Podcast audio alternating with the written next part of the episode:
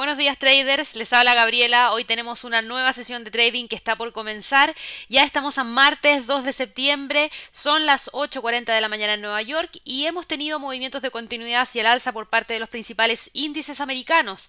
Si ustedes se fijan en el premercado tenemos movimientos alcistas para el Standard Poor's, para el Dow Jones, para el Nasdaq, que están todos con movimientos hacia el alza que en promedio estaría en torno a un 0,4%. Así que eso es algo bastante importante porque han logrado ir generando nuevos máximos históricos en el caso del Standard Poor's y en el caso del Nasdaq. Así que eso claramente que es importante y destacable para esta sesión de trading del día de hoy. Ayer el cierre de los tres índices que les acabo de mencionar fue alcista y eso vino impulsado de qué? De los datos que conocimos durante la sesión de trading de ayer, que yo les mencioné que era un dato muy importante y que tenía relación con Estados Unidos y era el PMI manufacturero del ISM que quedó en 56.0. El mercado esperaba una cifra de 54,5 y esta repentina alza claramente generó un fuerte movimiento hacia el alza por parte de todos los índices. Este optimismo fue alimentado por que las grandes economías mundiales estaban recuperando del daño causado por la pandemia del coronavirus y además de eso, los datos que yo les acabo de mencionar se aceleraron, me refiero al ISM o al PMI manufacturero del ISM en Estados Unidos, se aceleró a un máximo de casi dos años en agosto por el aumento de la nuevas órdenes. Así que eso es muy positivo y este ánimo y este apetito al riesgo se ve reflejado con las alzas en estos índices que les menciono. Para hoy día, el Standard Poor's tiene como primer nivel de resistencia la zona en la cual ahora mismo está cotizando, 3.548 puntos, ahí teníamos una resistencia 1 semanal, que de continuar con el movimiento hacia el alza podría ir a buscar ya el próximo nivel de resistencia y eso estaría en torno a la zona de los 3.584 como próximo nivel. En el caso del Dow Jones, el Dow Jones está quebrando Fíjense bien, los 26.679 tocó hoy día un máximo en 28.866 y la pregunta es si logra o no cerrar por sobre los 28.800. Ese es el primer nivel que podría despegar el movimiento de este índice y podría llevarnos hacia dónde? Hacia la resistencia 1 semanal en 28.973 y desde ahí ir a buscar el máximo histórico que está en torno a los 29.594. Así que se ve algo interesante sobre todo porque para la sesión de trading del día de hoy, en términos de eventos fundamentales, tengan mucha atención porque eh, vamos a conocer, ya conocimos el cambio del empleo no agrícola ADP, una cifra que no fue tan positiva y eso limitó un poco el movimiento hacia el alza, quedó en 428 mil y no 950 mil, que era lo que el mercado estaba esperando, así que en ese sentido presten mucha atención. Por otro lado, a las 10 vamos a tener los datos de inventarios de petróleo de la Agencia Internacional de Energía, 10.30, a las 10 de la mañana órdenes de fábrica y después de eso la publicación en la tarde del libro Beige de la Fed a las 2 de la tarde hora de Nueva York, que podría también mostrar algo importante.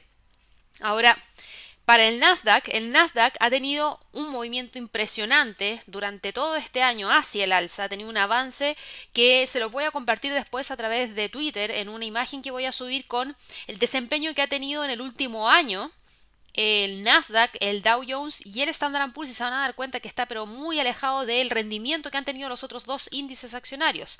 En el caso del Nasdaq, ayer logró generar un nuevo máximo histórico. Hoy día el precio está quebrando ese nivel de resistencia 2 que teníamos marcado en el gráfico en 12.374 y va en búsqueda del próximo nivel.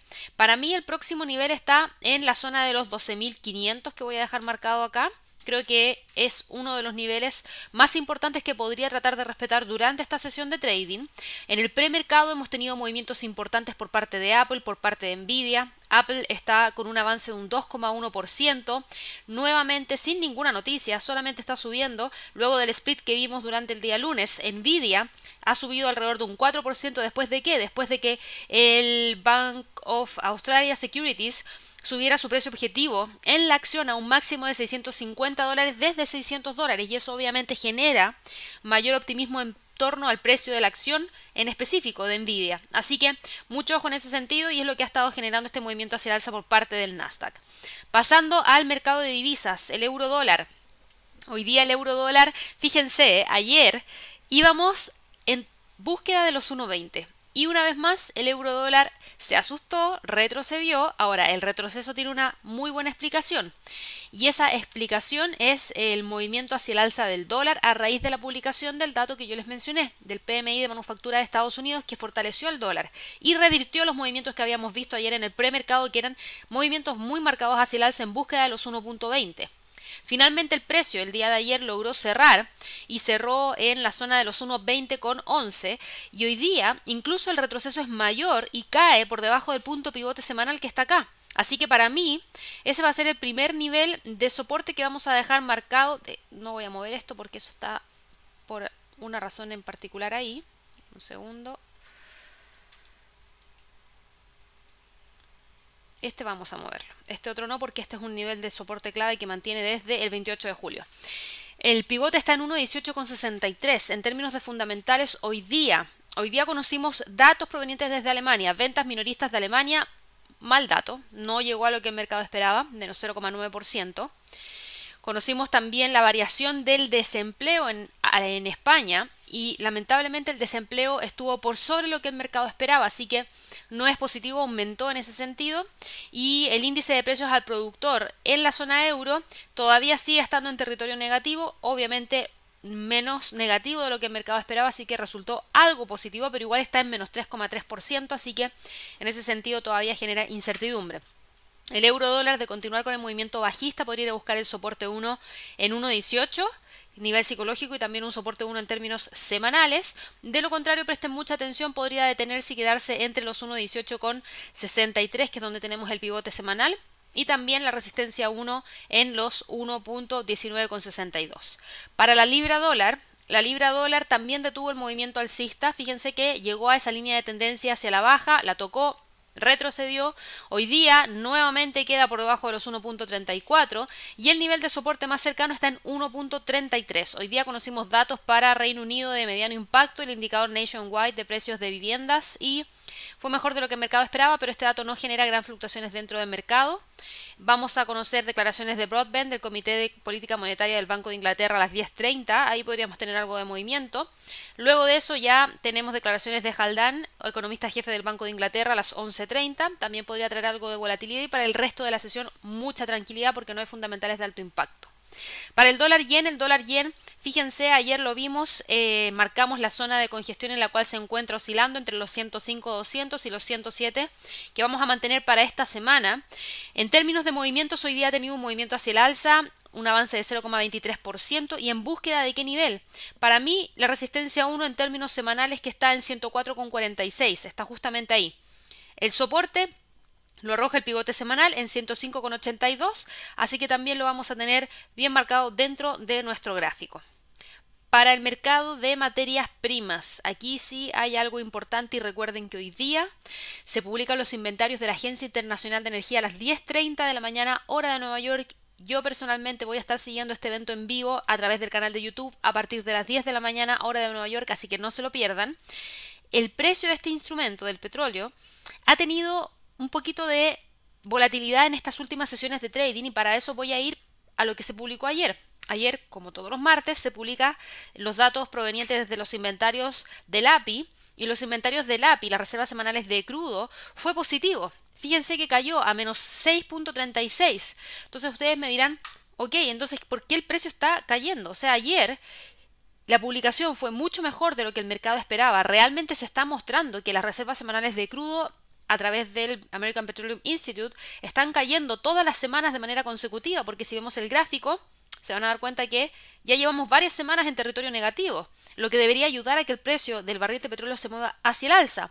¿Por qué entonces no se está moviendo con tanta fuerza hacia el alza? Y ayer sí cerró en positivo, pero no cerró por sobre los 43 y hoy día, además, se está moviendo levemente hacia la baja con una caída de un 0,11%.